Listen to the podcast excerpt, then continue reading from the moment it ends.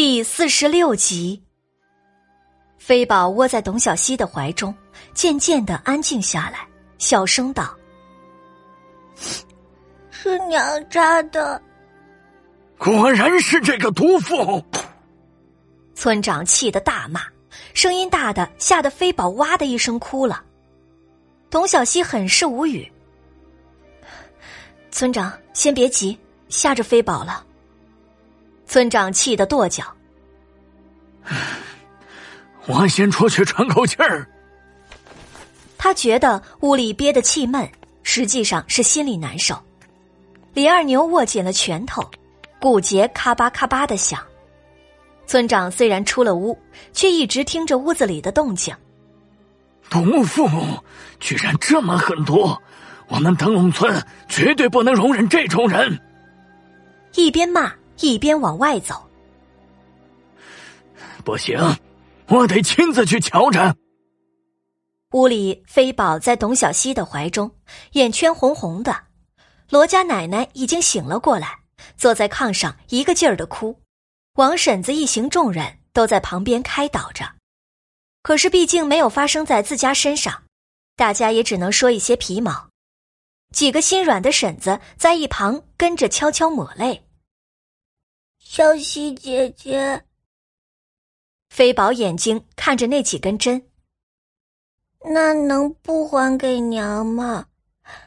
这样，下次飞宝就不痛了。董小希听完飞宝的话，紧紧的把孩子搂在怀中。这么听话乖巧的孩子，那个人真是心狠，下得去手。都是做娘的人。难道真的就不怕报应在自己的孩子身上吗？董小希无奈的摇了摇头，算了，我这个穿越来的、受过高等教育的人是没有办法理解罗家媳妇这如此恶毒的想法。你需要什么草药？我回山上去拿。李二牛悄悄的走到董小希的身边说道。董小希一手细细的摸着飞宝的胸口。这个年代没有胸透机器，只能靠手一点一点的摸索。飞宝乖乖，小溪姐姐需要给你检查一下你的伤势，可能会稍微有些痛哦。董小希轻声的哄着怀中的孩子。嗯，飞宝不怕。飞宝嘟着一张小嘴说道。董小希一点一点的从上往下慢慢的摸索。一边轻轻的按压，一边观察着飞宝的表情。罗家奶奶也很是担心的看着董小希和飞宝，在一旁不停的询问道：“怎么样啊？能治好吗？”董小希检查完之后，心中接连叹了几声，靠手摸也仅仅知道个大概，至于具体的伤势如何，就不得而知了。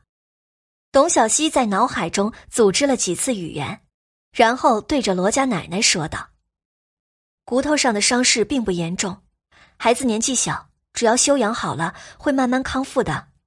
至于内脏器官受的伤，我写个药方，回家先喝上几天。”罗奶奶握着董小希的手：“谢谢，谢谢啊，小希，真的是谢谢你了。”董小希对李二牛说了一些药材的名字，李二牛记清楚后就出门上山去了。董小希安排罗家奶奶和飞宝躺在自己的炕上休息，自己去到外边等消息。不一会儿，刘婶子就过了来，见到董小希就叽叽喳喳的说起刚才发生的事儿。你可不知道啊，罗家媳妇那张嘴可真毒。我们刚到他家门口，就听见他在屋里骂骂咧咧的。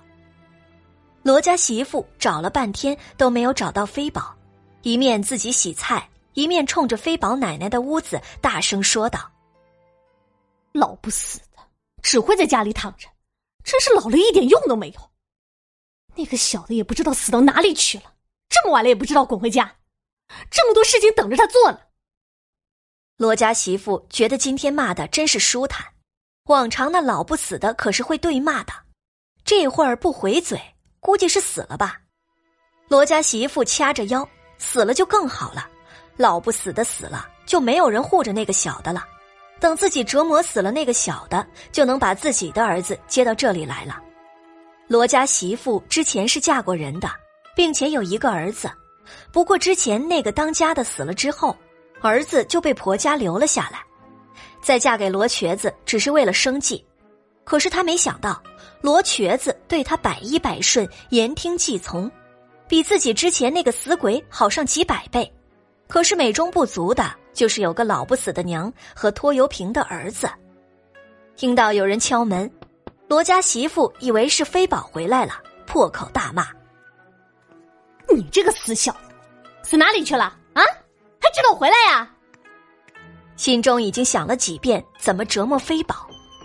开门，罗家媳妇却愣住了：“你们这么多人干什么？绑起来，送到祠堂。”领头的是村长媳妇，身后几位媳妇手里拿着麻绳，就要去绑了罗家媳妇。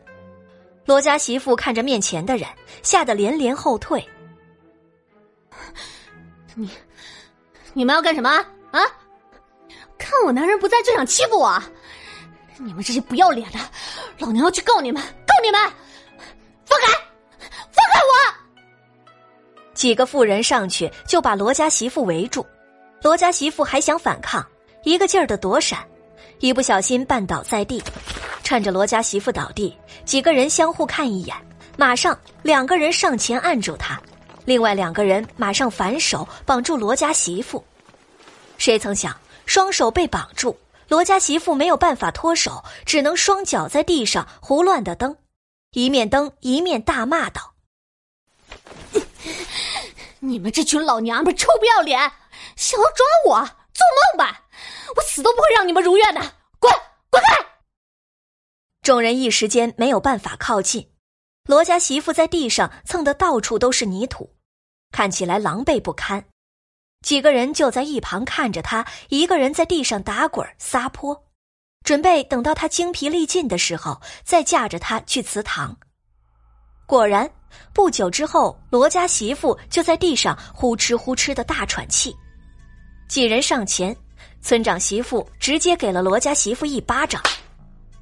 你个不要脸的，心这么毒，嫁到我们登楼村，居然能做出这么丧心病狂的事情，居然对小飞豹做出那种事情，其心可诛。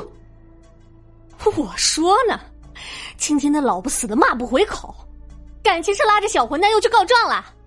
呸！老娘自己的事情，你们管得了吗？